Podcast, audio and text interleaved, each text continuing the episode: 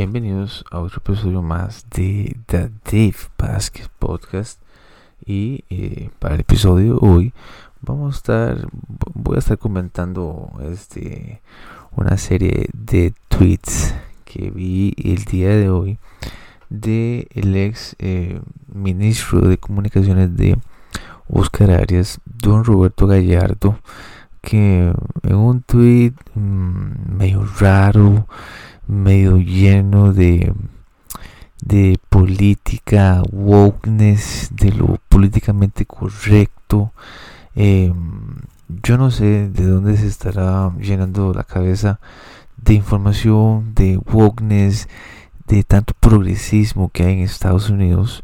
Yo creo que por ahí, por ese canal, este es eh, por donde Don Roberto se está llenando tanto la cabeza eh, voy a leerles el, el tweet de don Roberto que básicamente fue bastante popular lleno llenísimo de este polémica verdad este y es lo que se ha venido presentando en los últimos años en el último los últimos dos años eh, de la política que se ha vuelto tan políticamente correcto me parece que la gente está cansada de todas estas cuestiones, de, de estos políticos que siempre tratan de ser lo más correctos, ¿verdad? De, de que siempre tiene que privar un género sobre otro. Eh, esta guerra de sexos que hay actualmente entre el hombre y la mujer.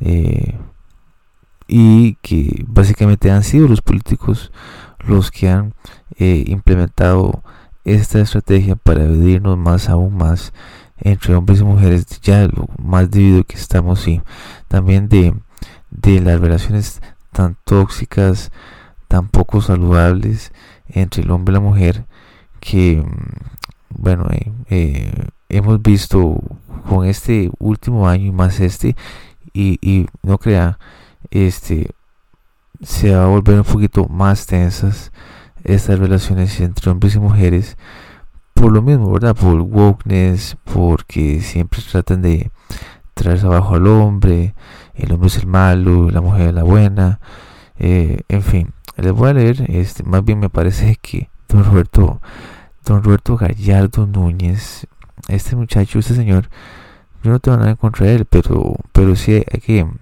hay que llamar la atención sobre este tipo de tweets, porque sí me parece que eh, que todo es una falta de respeto a la inteligencia.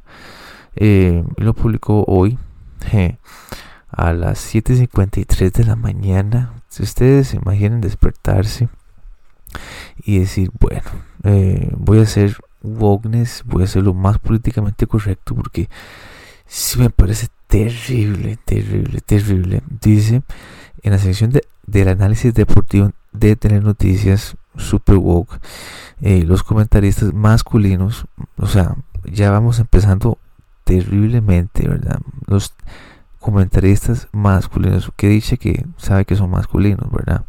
Están sentados detrás de un escritorio cerrado, eh, punto y coma. La periodista, coma, en vestido, coma, sentada en una mesa descubierta, punto y seguido.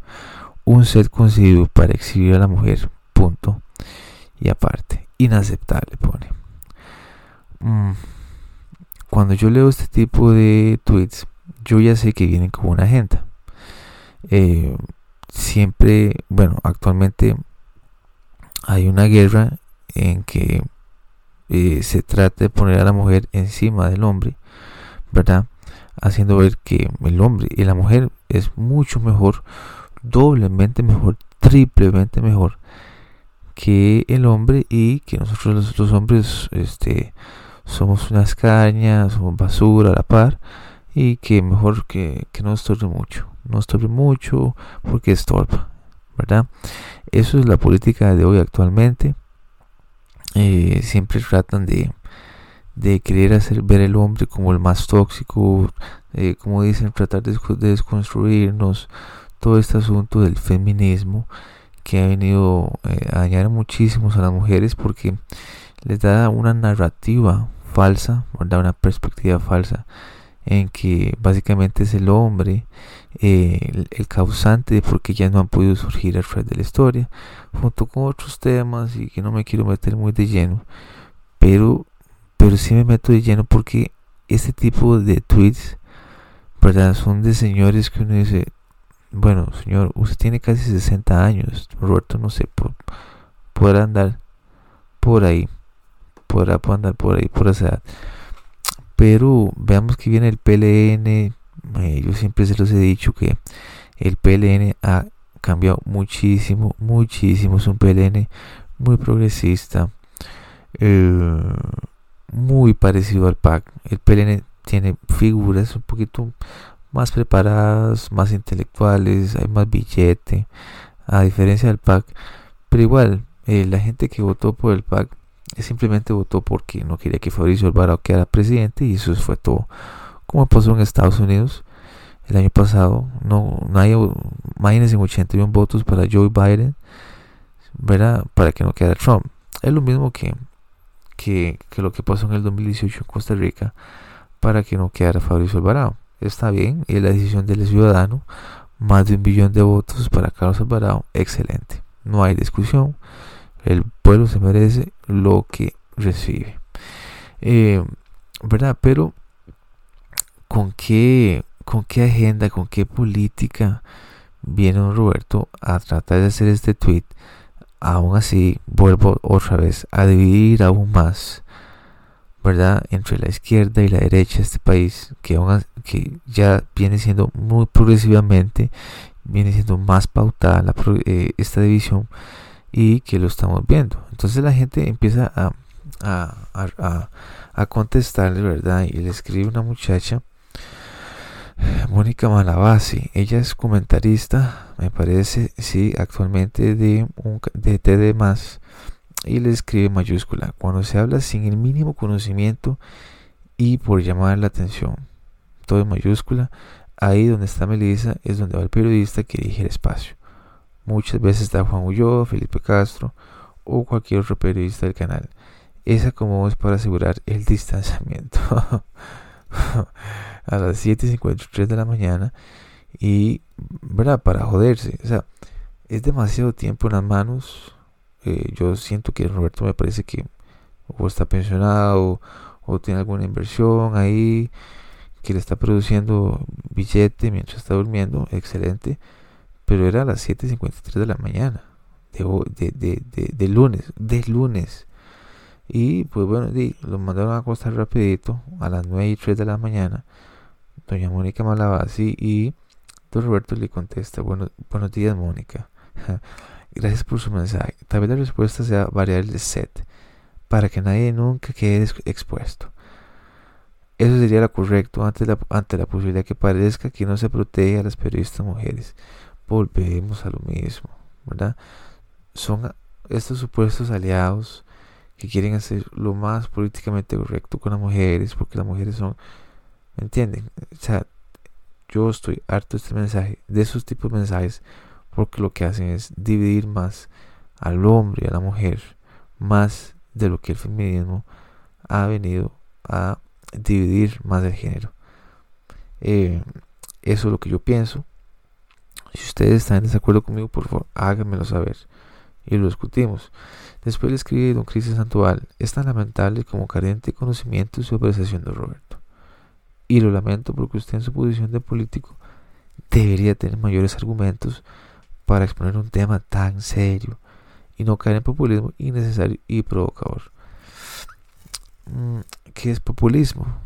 ¿Verdad? Pues bueno, él tiene su, su free speech su libre discurso, su libre albedrío en decir lo que, lo que guste, lo que le venga en gana, pero hay que saber que va a haber gente que no le va a gustar su mensaje.